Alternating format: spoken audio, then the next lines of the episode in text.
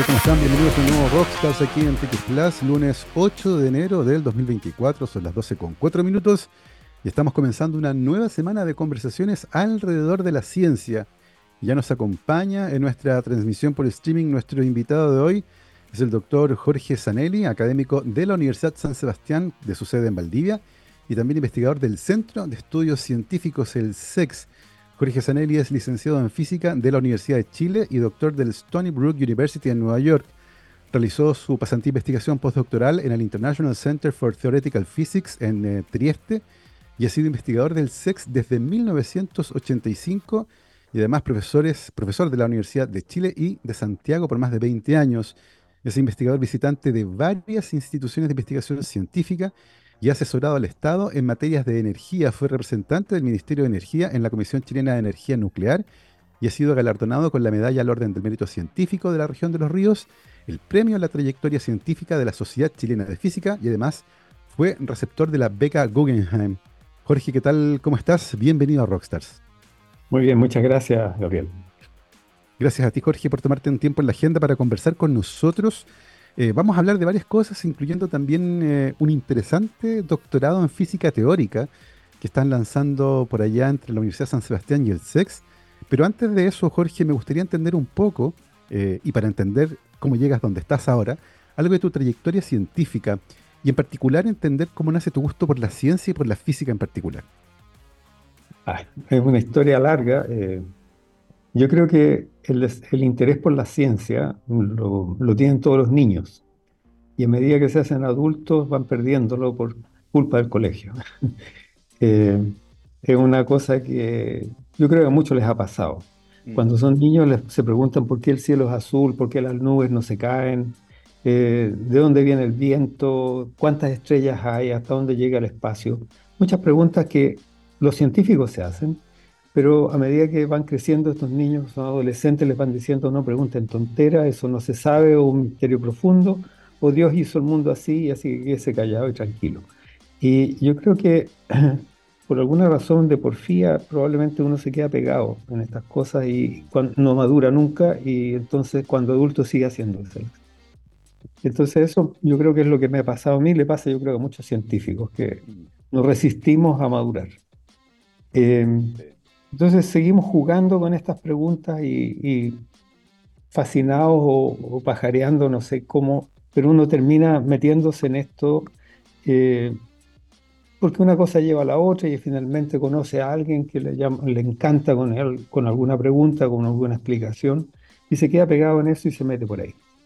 Yo creo que mi, interés por la física teórica eh, se puede trazar a mi infancia cuando yo crecí en Arica, y uno miraba al cielo en la noche y no podía no maravillarse con ese cielo profundo y estrellado. Y, y bueno, la, fascinación que probablemente han tenido todos los astrónomos que han llegado a ser astrónomos connotados, que han empezado igual.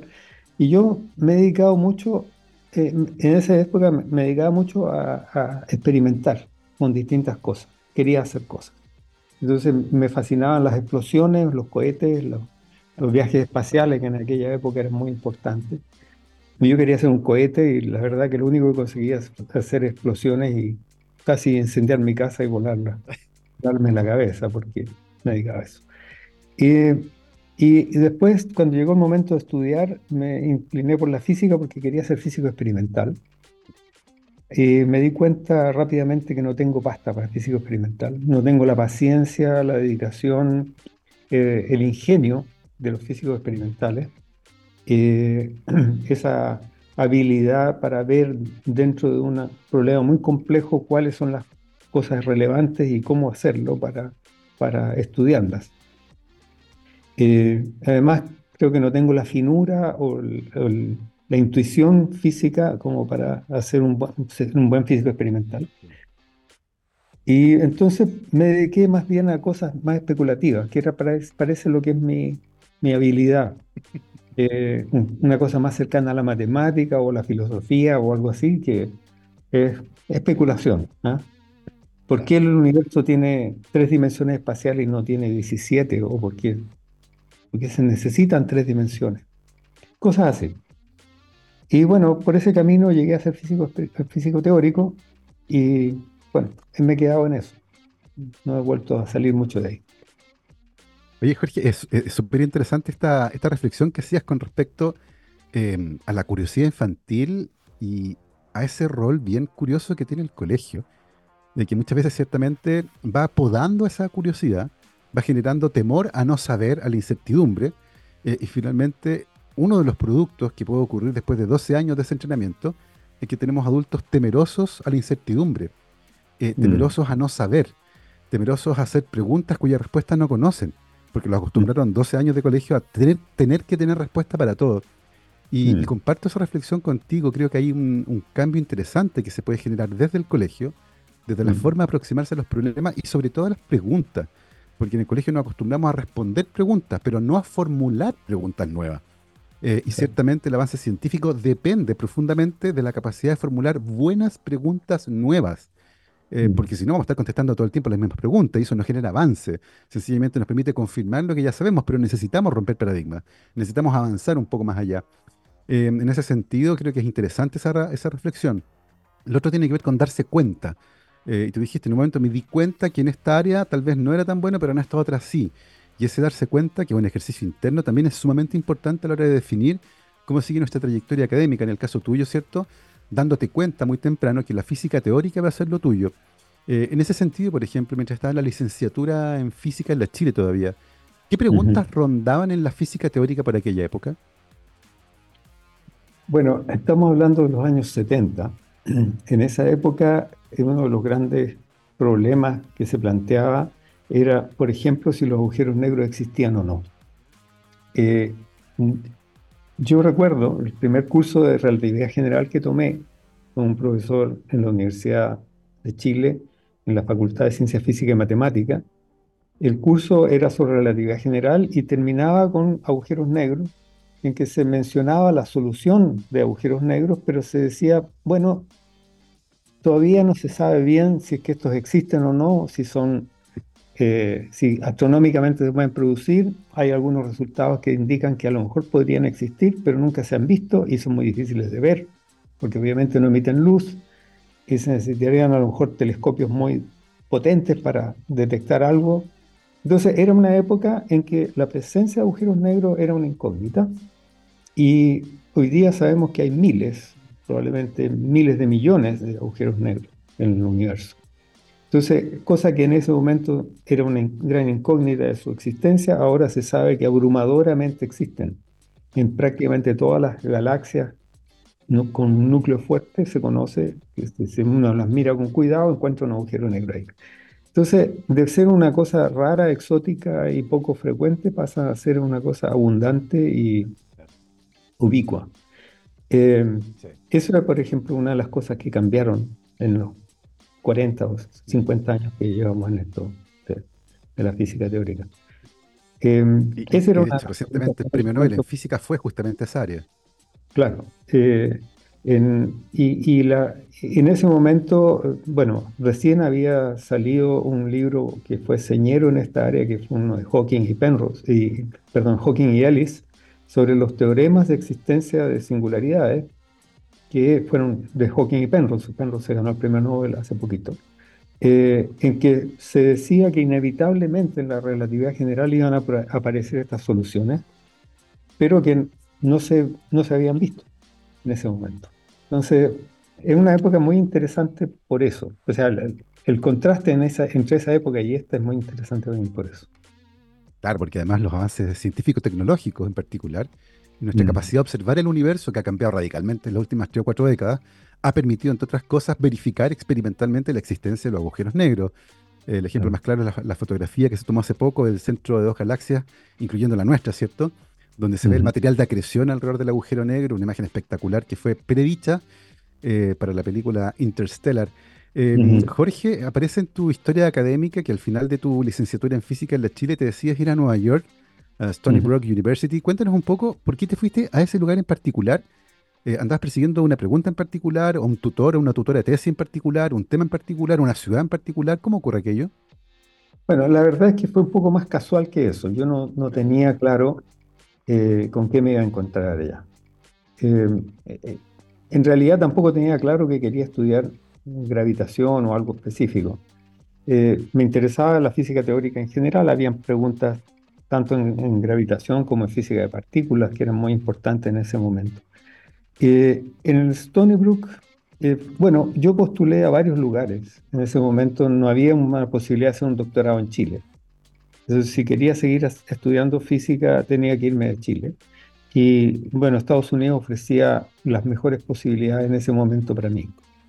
Eh, de las universidades que me aceptaron, esta fue la que me ofreció una beca mejor. Y eh, me interesaba específicamente porque ahí había un centro, un, instituto de física teórica dirigido por eh, Chen Ning Yang. Yang era, había ganado premio Nobel en física de partículas eh, por haber predicho la violación de paridad en las interacciones débiles. Y es un, gran físico, un físico teórico muy connotado, que desarrolló lo que es el, el modelo básico de todas las interacciones fundamentales de la naturaleza que se conoce, que son las teorías de Young y Mills. La teoría de Young Mills describen las interacciones fundamentales, o sea, la interacción electromagnética, la interacción nuclear fuerte y débil y la interacción gravitacional de alguna manera también. Entonces era un lugar donde eh, era muy interesante porque se cultivaban todas estas disciplinas eh, y además en ese momento había una, un gran interés por un área nueva en la física de partículas que era la supergravedad, que era una, una manera de estudiar gravitación eh, que unificaba la gravitación con la física de partículas de alguna forma, que no terminó, terminó no siendo una teoría eh, muy realista y que en este momento no está totalmente descartada, pero cada vez es menos atractiva, pero que en ese momento estaba muy de moda. Entonces, por todas esas razones, era un lugar interesante donde estudiar, además de que era un lugar que me ofrecía una buena beca. Y, eso fue lo que decidió todo. Y, finalmente, cuando llegas allá, eh, ¿Qué tema de investigación te propone tu tutor o, en qué tema acuerdan? ¿Qué tipo de preguntas tenían ustedes para, para comenzar a avanzar ahí? Bueno, en esa época, eh, en ese lugar, había, estaba, aparte de Yang, que era el, físico más destacado de ese, grupo, estaba, había una gran eh, efervescencia por lo que se llamaba la supergravedad. Y en particular, eh, la supergravedad es un, caso especial de una, una, familia de teorías que se llaman teorías supersimétricas. Eh, entonces yo me puse a estudiar teorías supersimétricas en general.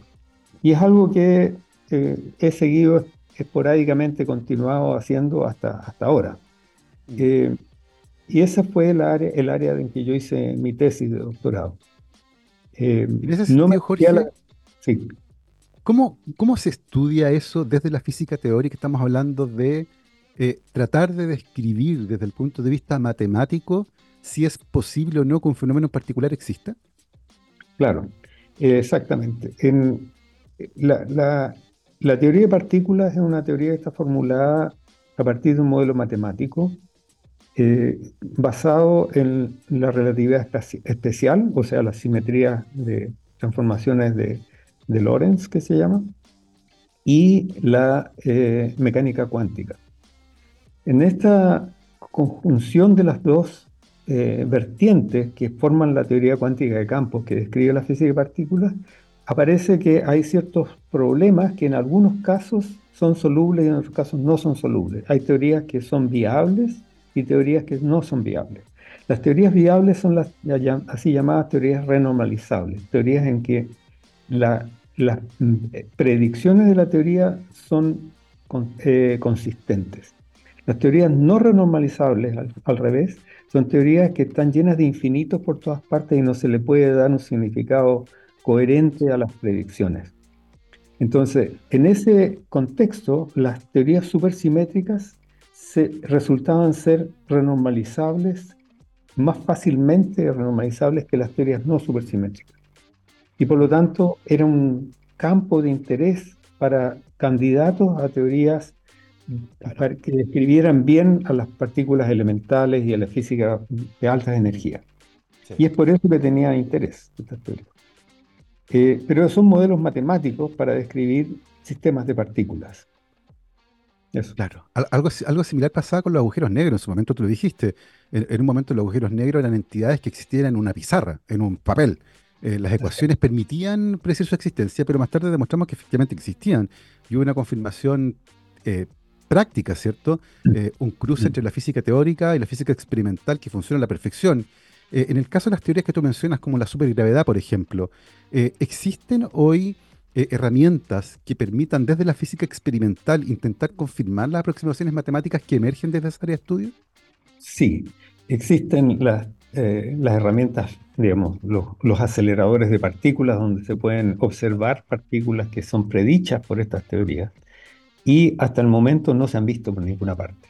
Lo interesante, eh, desde mi punto de vista, es que estas teorías están basadas en argumentos, mm, por así decirlo, de estética, argumentos de armonía o de completitud, que no parecen ser verificados por la naturaleza.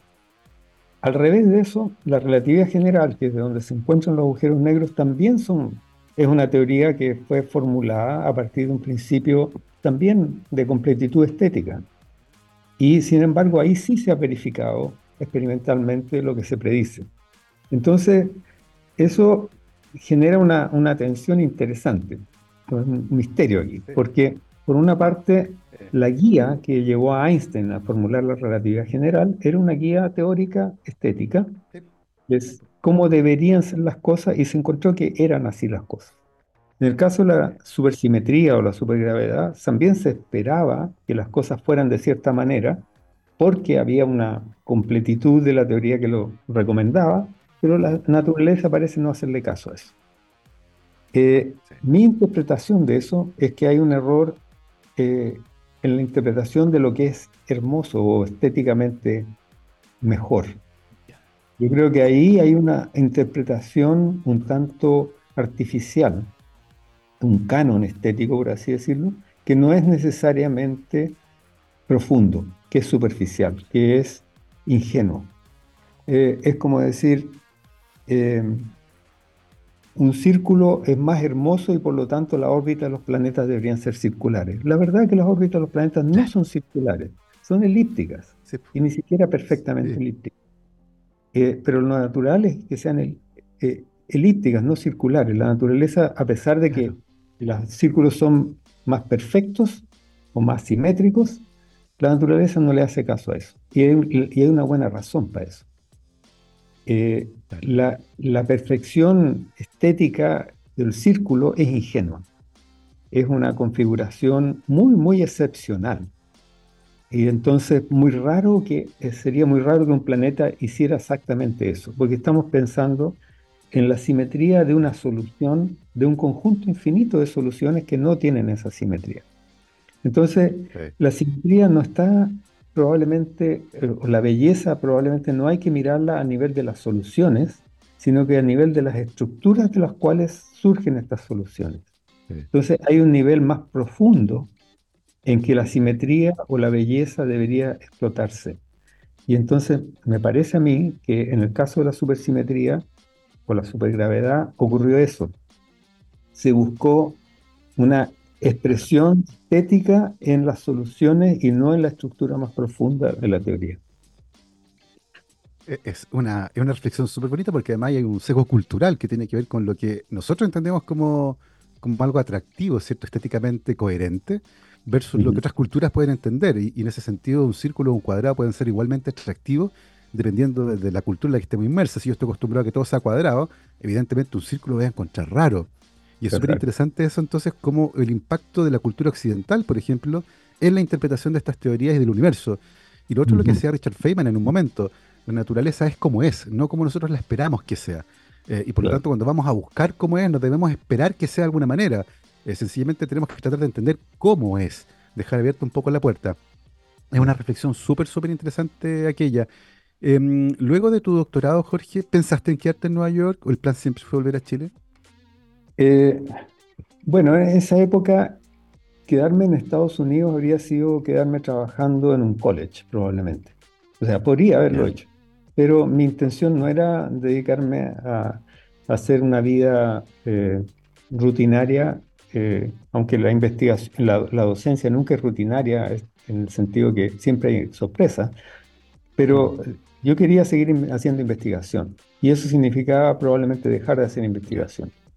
Prefería la vía más azarosa de ser postdoc y, andar como nómade por el mundo que dedicarme a establecerme en, en Estados Unidos, tener una familia y un perro y, y quedarme en eso. Además que hay una cosa que a mí me motivaba más profundamente y es que yo sentía que mi contribución a cualquier cosa en Estados Unidos iba a ser una gota en el océano, mm. mientras que acá iba a ser una gota en el desierto, que a lo mejor hacía florecer una plantita. O sea, eh, era probablemente más significativo mi aporte potencialmente en Chile que en Estados Unidos. Y eso yo creo que eh, da más satisfacción. Y fue una cosa intuitiva en realidad, no fue algo premeditado, de hacer esto y esto y esto. Mira, dentro de todas las posibilidades que surgían, uno va eligiendo, pero algo lo guía hacia esto. Y la verdad que no me arrepiento. Sí. Haber, haber, vuelto a Chile, aunque sea... Trieste? Me fui a, eh, vine a Chile primero, después de aquí me fui a Trieste. Pasé dos años en Trieste. ¿Qué tal la vida en Trieste? ¿Cómo? ¿Qué tal la vida en Trieste? Eh, bueno, la vida en Italia es, muy distinta a la vida en Estados Unidos. Eh, em, era un país que es eh, un país más modesto. En ese momento, por lo menos, era bastante más modesto que Estados Unidos. era más parecido a Latinoamérica.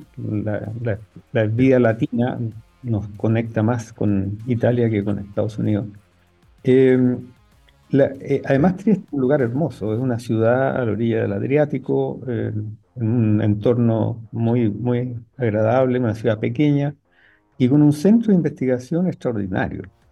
El Centro de Estudio Internacional de, Física Teórica de Trieste estaba dirigido por Abdus Salam, que era otro premio Nobel en física, un tipo de una vastísima trayectoria, eh, y que tenía a su alrededor un una nube de investigadores de muy buen nivel y gente muy joven, había una docena de postdocs como yo de todo el mundo.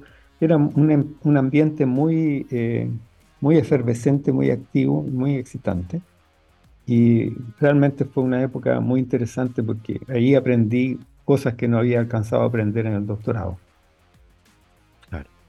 Y, y luego esa experiencia en Trieste, ¿qué tal fue el aterrizaje en Chile? Porque Entiendo que eh, desde el punto de vista del desarrollo de ciertas áreas de la ciencia, eh, hay diferencia, particularmente en el caso de la física experimental probablemente, donde el desarrollo ha sido bastante más reciente en Chile, pero a nivel de física teórica probablemente había un nivel similar, pero con mucho menos investigadores. Eh, ¿Con qué realidad te encontraste cuando vuelves a Chile? Bueno, la verdad es que yo estaba fascinado en Italia, me habría gustado quedarme un tiempo más. Probablemente estaba en la duda de si quedarme o hacer un postdoc más en, Europa o volver a Chile. Eh, y un día, así de la nada, me llama por teléfono Claudio Bunster, que en este momento se llama Claudio Teitelboim, y me dice, mira, estamos armando un centro en Chile, y ¿te gustaría venir? Yo le dije inmediatamente que sí. No sé, una, fue una reacción instintiva también, sin ninguna reflexión más, le dije inmediatamente. Claro, me, me volvería a Chile a trabajar de todas maneras. Además, Claudio es una persona muy conocida, a pesar de que era muy joven en ese momento, tenía, no sé, 30 años, un poco más de 30 años, era una, una, un rockstar de verdad, no como yo.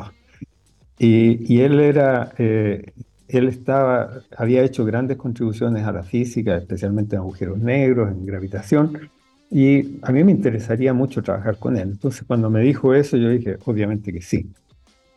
Eh, así que mi aterrizaje en Chile fue volver a la Universidad de Santiago, donde yo había sido contratado, pero además al Centro de Estudios Científicos, al SEX, que estaba en Santiago en esa época. Sí, sí. Y ese fue mi, digamos, el aterrizaje. Tuve una tremenda fortuna que en ese momento se estaba formando el SEX y que yo fui el primer reclutado para, para, este, para esta aventura. Eh, así que, bueno, ha sido de ahí para adelante, el resto ha sido evolución de lo mismo nomás. Es súper interesante aquello, la trayectoria científico-académica de nuestro invitado, el doctor Jorge Zanelli. Vamos a seguir conversando después de esta pausa musical sobre lo que ha hecho en los últimos años, trabajando en el Centro de Estudios Científicos, que después se trasladó a Valdivia. Y también vamos a hablar sobre este nuevo doctorado en física teórica que está sacando justamente la Universidad San Sebastián con el Centro de Estudios Científicos para potenciar el desarrollo de esta área en la región de los ríos. Nosotros nos vamos a una pausa musical ahora. Antes de eso les quiero recordar que para los desafíos del futuro, la educación es nuestra respuesta a un mensaje de la Universidad San Sebastián. Hoy es 8 de enero y justamente un 8 de enero, pero en 1947, nació Don David Bowie en Londres, Reino Unido. Fue un músico y compositor británico que ejerció a la vez de compositor discográfico y arreglista, una de las figuras más importantes de toda la historia de la música moderna. Ha vendido aproximadamente unos 140 millones de discos a lo largo de su trayectoria. Un músico que marcó a varias generaciones, uno de los más importantes de toda la historia, como les decía, y hoy está de cumpleaños, así que recordando al gran David Bowie, vamos a escuchar Ziggy Stardust, que fue una de sus tantos Alter Ego. Vamos y volvemos. Con 33 estamos de vuelta aquí en Rockstars de TX Plus, programa de día lunes 8 de enero de 2024. Estamos conversando con el doctor Jorge Zanelli, académico de la Universidad San Sebastián de Valdivia y también investigador del Centro de Estudios Científicos, el SEX. En la primera parte de la conversación estuvimos hablando sobre la trayectoria académica del doctor Zanelli, su paso por la Universidad de Chile, por el Stony Brook University de Nueva York, el postdoc en Trieste, la vuelta a Chile a la Universidad de Santiago y al naciente Centro de Estudios Científicos que originalmente, como decíamos, estaba en Santiago. Eh, Jorge, posicionémonos en el espacio-tiempo. Eh, sabemos que estamos en Santiago. Eh, ¿En qué año más o menos vuelves a Chile? ¿Qué preguntas había? en ese momento tenías que empezar a trabajar como investigador independiente, empezar a armar tu línea de investigación. ¿Con qué preguntas venías en la maleta? ¿En qué comenzaste a trabajar en ese momento? A ver, estamos hablando de fines del año 1984, o sea, casi 40 años atrás. Em, y yo había empezado a trabajar en, Trieste sobre gravitación. Eh, y un ámbito de la gravitación que es la cosmología y tratando de compatibilizar la cosmología con la mecánica cuántica. Porque se sabe que en el pasado el universo era muy pequeño, había un, un Big Bang y las cosas que ahora vemos que están repartidas en miles de millones de años luz de extensión estaban reducidas a una zona muy pequeña del, espacio y del tiempo, y por lo tanto los fenómenos que ocurrieron ahí tienen que haber sido necesariamente cuánticos. Entonces yo estaba trabajando en un área que se llama eh, eh, cosmología cuántica. O sea, estábamos tratando de entender fenómenos cuánticos que tuvieron relevancia en los primeros instantes del universo, en el Big Bang. Bueno, era una época en que había muchas preguntas, y siguen habiéndolas, respecto a la compatibilidad entre la mecánica cuántica y la gravitación, y esta era una manera de, acercarse a ese problema en un entorno muy particular, muy específico. Eh, obviamente la, la, pregunta grande es cómo se hace la gravitación cuántica en general, cómo se compatibiliza toda esa teoría que desarrolló Einstein, la relatividad general, con la mecánica cuántica. Y, al volver a Chile empecé a trabajar en un tema cercano a eso, relacionado con eso, que tiene que ver con qué otras teorías de gravitación podrían existir.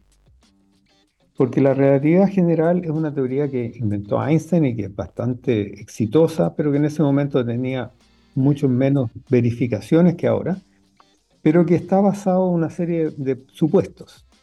Uno de esos supuestos es que el espacio tiene tres dimensiones y el espacio-tiempo, por lo tanto, tiene tres más una dimensiones. Y una pregunta que uno puede hacerse es, bueno, a lo mejor, ¿por qué no se considera la posibilidad que tuviera más dimensiones o menos dimensiones? Que hubiera cinco o siete o veintisiete dimensiones. Eh, ¿Y cómo sería la gravitación o la relatividad general en ese caso? A lo mejor de estudiar ese problema uno llega a la conclusión de que no puede ser, que solamente es posible en cuatro dimensiones espacio-temporales. Por lo tanto, la gravitación es necesariamente la única posibilidad y el espacio solamente puede tener las dimensiones que tiene. Eh, entonces, estudiando esas teorías de gravitación en dimensiones arbitrarias, uno llega a una formulación que es un poquito más general que la relatividad general, en que la relatividad general aparece como un caso particular cuando la dimensión se hace igual a, 4, eh, y que se llaman las teorías de Lovelock. Que desarrolló un físico canadiense, James Lovelock, hace, no sé, 50 años, 55 años. yo trabajé en eso con Claudio Teitelbaum, en ese momento, Claudio Bunster, y desarrollamos una serie de soluciones y estudiamos la estructura de esas teorías, empezamos a trabajar en eso. Y a partir de eso eh, nos pusimos a estudiar en particular agujeros negros en estas teorías.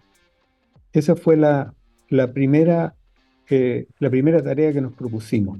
Entendemos la estructura, entendemos la estructura matemática de estas teorías, apliquémosla a una solución específica que son los agujeros negros. Y estudiando eso con un alumno de doctorado de ese momento que era Max Bañado, Máximo Bañados, que ahora es decano de la Facultad de, Física de la Universidad Católica, nos pusimos a hacer un catálogo de todas las posibles soluciones en cualquier dimensión. Y estudiando eso encontramos que había una solución que había pasado inadvertida, que era la existencia de una solución con dos dimensiones espaciales más el tiempo una especie de agujero negro que podría vivir en una hoja de papel. O sea, que sea una superficie de dos dimensiones con el tiempo y que por alguna razón se puede producir un agujero negro. Y encontramos una solución que había sido, no, nadie se había dado cuenta que existía. Eh, y eso fue, yo creo, el primer eh, pequeño éxito que hemos tenido, porque es un resultado que eh, como era inesperado, al principio la gente dudó mucho que estuviera bien, nos hicieron muchas preguntas, críticas, incluso fue visto con escepticismo, pero después se ha visto que la solución existe y no solamente existe, sino que es muy útil como un laboratorio para estudiar otras cosas. Y entonces esa, solución se transformó en un éxito de ventas, un bestseller, y bueno, nos ha ido muy bien con eso por muchas razones. Pero bueno, esa fue el camino que yo seguí a partir de ese momento. O sea, fui derivando de la supersimetría a la gravitación, a la cosmología cuántica, a las teorías del hablo y en particular a esta solución. hay otro que es súper interesante ahí. Eh, eh, hay otro como te decía, que es súper interesante ahí que tiene que ver con la decisión de trasladar el sex a Valdivia. Eh, y trasladar, por supuesto, a todos sus investigadores con él. Pues, o sea, si el SEC no se mueve solo, tiene que ir, en el fondo son los investigadores lo que hacen en la institución. Eh, ¿Cómo fue mm. ese momento? Porque daba la sensación que irse a Santiago era como una locura. Era en Santiago donde pasaba todo, pero sin embargo, justamente también era una oportunidad. ¿Cómo se da ese evento en particular cuando el SEC se va a Valdivia? Bueno, fue una. Eh, yo creo que fue una conjunción de varios factores. El primero era que en Santiago estábamos bastante restringidos en espacio. Eh, además, yo hacía clase en la Universidad de Santiago, eh, tenía colegas que hacían clase en la Universidad de, Chile, yo también hacía algunos cursos en la Universidad de Chile, o sea, teníamos que movernos por la ciudad, porque el centro del instituto estaba en Las Condes. yo todos los días tenía que tomar me iba en auto al, al, SEX, dejaba mi auto ahí, después me iba en metro a la Universidad de Santiago, después volvía, qué sé yo. Pasaba en promedio entre 3 y 4 horas diarias en desplazamientos. Y yo creo que a todos nos pasaba algo parecido. De manera que eh, la eficiencia de nuestro trabajo es bastante eh, restringida en ese caso. Además que uno llega cansado, estresado, llega muerto a la casa, no, está no tiene ganas de pensar. Y en el año 99 se hizo un concurso, el primer concurso para los institutos Milenio. Eh, en, ese caso, los institutos que se iban a formar eran nuevos institutos. Y el SEX era un instituto que ya llevaba 15 años, ya, ya existía. Entonces, no se podía crear un nuevo instituto donde ya existía uno. Entonces la, novedad que podíamos ofrecer era hacer un nuevo instituto en otro lado. Y se nos ocurrió la idea de venirnos a Valdivia, y yo creo que fue una idea arriesgada, pero al final resultó ser muy buena, muy exitosa. Eh, para todos fue un poco un salto al vacío, porque tuvimos que renunciar a nuestros cargos en las universidades, eh, y venirnos a la aventura. Y la verdad es que nos vinimos incluso antes de saber si es que el Instituto Milenio iba a ser aprobado o no. O sea, vinimos apostando a que íbamos a ganarnos el, asunto. Que fue una, apuesta un poco arriesgada. Fue, eh, como dijo alguien, un acto de poesía, un acto poético, porque la verdad que teníamos, no teníamos ninguna razón para creer que, para estar seguros de algo. Pero bueno, fue una buena, una buena apuesta. Es, interesante aquello de, de, atreverse, ¿cierto? Y decir, ok, vamos y veamos, veamos qué pasa. Porque, pero es interesante porque eh, también se vincula un poco con este sueño que hemos tenido de que el desarrollo del país sea más armónico. Como que Santiago está hipertrofiado en muchas áreas, lo que, lo que afecta al desarrollo también de las regiones, eh, lo que tiene que ver también con, con, el programa de doctorado del cual quiero que hablemos ahora. Pero eh, justo antes de eso, Jorge, hay una cosa súper interesante y que tiene que ver con la discusión eh, que se está dando, y particularmente en el contexto de cambio climático, con la materia energética de Chile, eh, que es un país que durante muchísimo tiempo dependió profundamente de la quema de combustibles fósiles. La energía hidroeléctrica ha sido también parte, parte fundamental de nuestra, de nuestra plataforma energética, pero eh, justamente producto de la crisis climática, la sequía estructural que afecta a la región centro-sur del país, también está en riesgo ese, ese, ese, ese eje en particular. Y, y, apareció en un momento la discusión con respecto al uso de la energía nuclear. Eh, y tú tuviste un rol bien interesante tratando de discutir justamente esta posibilidad porque se genera algo de reticencia, eh, particularmente con respecto a lo que podría pasar en un país tan sísmico. Se menciona muchas veces lo de, lo de Fukushima, eh, y lo de Fukushima fue producto del maremoto, no del terremoto. El terremoto no, no generó mayores problemas. ¿Cómo ves hoy en perspectiva esa discusión, pensando justamente en los desafíos que el país enfrenta y en la posibilidad de desarrollar para Chile la energía nuclear? Bueno, yo creo que la energía nuclear genera demasiado susto. Eh, es un problema cultural que es resultado, yo creo que de, décadas de mala, mala publicidad que tiene la energía nuclear. A pesar de que si uno es eh, cuidadoso y, examina en detalle los riesgos de la energía nuclear, se da cuenta que la, respuesta es para nada la que uno se imagina. Mm. Eh, por decirlo muy, muy poner un ejemplo muy puntual nomás. En Fukushima, el accidente nuclear que ocurrió allí, a causa del maremoto, como tú bien precisas, eh, uno podría preguntarse, bueno, ¿cuántos muertos o cuántas, cuántos accidentados hubo a causa de eso? Eh, y si uno mira la prensa de, esas, de esos días, del año 2011, eh, pareciera ser que el principal o lo, más grave que había ocurrido ahí era el accidente nuclear. Y se hablaba de miles de muertos, qué sé yo. De esos miles de muertos, que fueron más o menos 20.000 personas que murieron en ese, en ese maremoto, y, o sea, tsunami y terremoto, eh, la mayoría de la gente piensa que fueron producto del accidente nuclear cuando uno le pregunta a una persona cuánta gente murió en, el reactor nuclear de, Fukushima o en los reactores nucleares de Fukushima, gente estima del orden de centenares a miles. La verdad es que no murió nadie. No murió ninguna persona a causa del accidente nuclear. Hubo cuatro personas en la planta de Fukushima que murieron. Un par de personas murieron por el maremoto directamente, por la ola otra persona murió en una grúa que se cayó a causa del terremoto y otra persona murió de un infarto varios meses después, que no tiene nada que ver. O sea, el, efecto de la radioactividad, el efecto de las emisiones o la exposición del núcleo o la fusión que se fundió el, reactor y todo eso, no produjo las fatalidades que la gente se imagina que produciría. Es un problema, obviamente hay que manejarlo, es como un cliente aéreo, donde hay un montón de cosas que hay que resolver, urgente, qué sé yo pero la, el peligro que eso encerraba es mucho menor que el peligro que enseñaba, encerraba, por ejemplo, una planta petroquímica.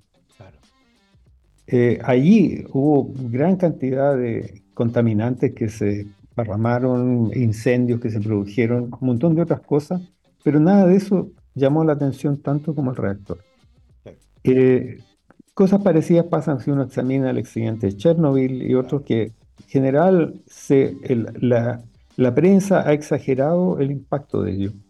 Y la verdad es que estrictamente si uno lo estudia, cosa que hicimos cuando me tocó trabajar en ese problema, eh, uno se da cuenta que en realidad hay mucha eh, exageración al respecto. Dicho eso, la energía nuclear es una eh, tecnología bastante desarrollada, bastante madura, digamos, es como la aeronáutica, no es una cosa tan novedosa, eh, y que plantea unas soluciones, por lo menos, que podrían servir para mitigar fuertemente el problema de las emisiones de gases de efecto invernadero. Eh, pero bueno, el, miedo que la gente tiene o la, la, mala prensa que tiene hace que políticamente no sea muy rentable para ningún eh, dirigente del país auspiciar esto. De manera que la, energía nuclear yo creo que en Chile por lo menos está, fuera, está descontada, más que nada por un asunto de, imagen. Sí, absolutamente, absolutamente pasa mucho eso y efectivamente eh, se sobreestima fuertemente eh, el impacto negativo que podría tener, particularmente en un país sísmico como el nuestro. Eh, muchos piensan que es una locura tener un reactor nuclear en un país como el nuestro y la verdad es que eh, la forma de construir, la forma de manejar una planta hacen que hoy día sean bastante seguras, pero ciertamente con una oposición popular gigantesca que puede hacer que la decisión sea completamente mm. inviable y un suicidio político, ciertamente. Es un tema súper interesante y por eso te quería preguntar, Jorge. Em, para cerrar la conversación, me gustaría que conversáramos sobre algo que marcó también nuestra conversación que tiene que ver con el hecho de trasladar el SEX a Valdivia y de comenzar a potenciar la investigación científica en esta área, eh, pero con la deuda que tiene que ver con la falta de un doctorado en física teórica en la región de los ríos, no había. Eh, y, es una, una, deuda con el desarrollo científico-tecnológico del país que eh, se va a empezar a subsanar ahora con esta alianza entre la Universidad San Sebastián y el SEX para ofrecer a estudiantes de la región y de todo el país, por cierto, este doctorado en física teórica. Cuéntanos un poco cuáles son los fuertes de este doctorado entiendo que ya están en proceso de admisión. Hablemos un poco de aquello. Mm. Sí, bueno, el, nosotros, el de Valdivia, hemos formado a muchos doctores. Eh, hemos tenido estudiantes de varias universidades, de la Universidad Católica, la Universidad de Chile, la Universidad de Santiago, la Universidad de Concepción, de Católica de Valparaíso. O sea, eh, yo tengo, yo he formado como a 25 estudiantes de doctorado, algo así. Y y la verdad es que el SEX no, los, no le entrega el grado, porque el SEX no es una institución de educación superior, así que lo, siempre lo hemos hecho eso en asociación con universidades. Con la eh, alianza con la Universidad de San Sebastián se produce el, paso natural que ahora la universidad entregue el doctorado y nosotros seamos parte del claustro, eh, cosa que hemos hecho hasta ahora. De hecho, en este momento estamos realizando una escuela de, física teórica aquí en, en, Valdivia, esta escuela, y eh, hemos tenido una convocatoria extraordinaria. O sea, en 10 días que se, se anunció esta escuela, se inscribieron del orden de 100 personas. Nosotros no tenemos capacidad para recibir a 100 estudiantes y, siguen llegando solicitudes de gente, a pesar de que las inscripciones se cerraron y la escuela ya empezó, ahí sigue habiendo gente interesada. O sea, hay una demanda por estudiar física teórica que a mí me asombra. Entonces, es una tremenda oportunidad. Además, yo creo, como tú dices, hay una deuda con la región porque eh, en esta región, si alguien quiere estudiar física teórica, tenía que irse a Santiago o a Concepción o a Valparaíso. No había nada por aquí cerca. Así que esto le ofrece una oportunidad a, los estudiantes de la región. Pero nuestra ambición es que este sea un doctorado abierto al mundo. Recibir estudiantes no solamente de la región, no solamente de Chile, sino que también del extranjero. A esta escuela eh, nos han escrito como 100 estudiantes, de los cuales una decena son extranjeros. Eh, y eso yo creo que significa que existe el potencial para hacer un programa de doctorado de muy buen nivel en este lugar. Y no solamente eh, ofrecer un servicio a los estudiantes de la zona, sino que poner la zona en el mundo, en, el mapa del mundo en física teórica. Eh, que yo creo que de alguna forma con la investigación que hemos hecho en el SEX lo hemos conseguido, porque el, el SEX ha recibido grandes personalidades de la física teórica en el pasado. Estuvo Hawking, ha estado varios premios Nobel. Eh, o sea, el SEX es reconocido de alguna forma en el mundo de física teórica, pero esto haría que fuera reconocido también por gente que quiere estudiar física teórica, que hasta el momento no habíamos podido hacer. Así que yo creo que es una alianza muy virtuosa. todos ganamos con esto. Y bueno, esperamos que sea, em, podamos empezar ahora en marzo con una buena dotación de nuevos estudiantes de física teórica. ¿Y, las convocatorias están abiertas? ¿Cuándo cierran? Eh, ¿Cuándo son las admisiones? La convocatoria está abierta hasta el 22 de este mes, o sea, hasta unos 10 días más. Semanas más. Eh, dos semanas más. Y el, la, digamos, la selección de estudiantes la vamos a hacer hasta, a fines de, hasta fines de enero y empezaríamos en marzo con los estudiantes admitidos. Fantásticas noticias, porque como decía y como confirmaba también Jorge, hay una deuda eh, con, con, las regiones en Chile, con los territorios, sacar la ciencia de Santiago, llevarla a los territorios y efectivamente ofrecerle a los estudiantes la posibilidad, desde Valdivia, que es una ciudad fantástica, yo cada vez que voy a Valdivia lo disfruto muchísimo, eh, en un entorno natural precioso, con una cerveza además muy buena que sirve para lubricar las ideas, ¿cierto? Poder desarrollar ciencia de altísimo nivel en la Perla del Sur, así que es súper interesante.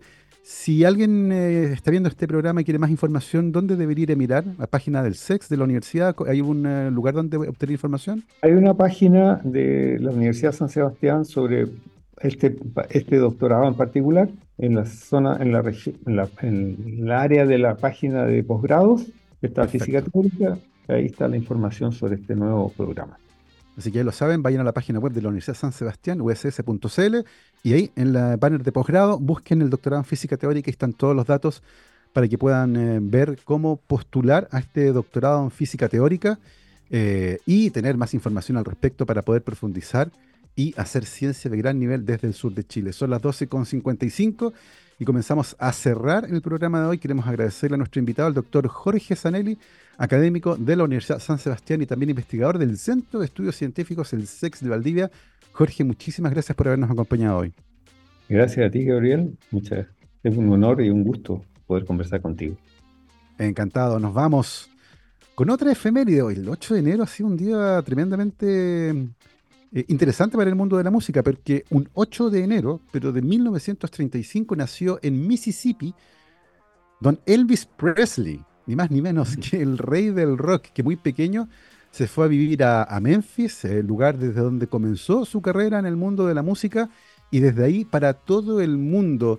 Falleció el 16 de agosto de 1977, muy muy joven, a los 42 años, en la ciudad de Memphis a causa de un infarto agudo del miocardio, pero dejó ciertamente una herencia musical que hasta el día de hoy sigue siendo tremenda, tremendamente relevante. Así que Estuvimos primero con David Bowie, nos vamos, cerramos el programa de hoy con el gran Elvis Presley y su Jailhouse Rock. Que esté muy bien, cuídense, nos vemos.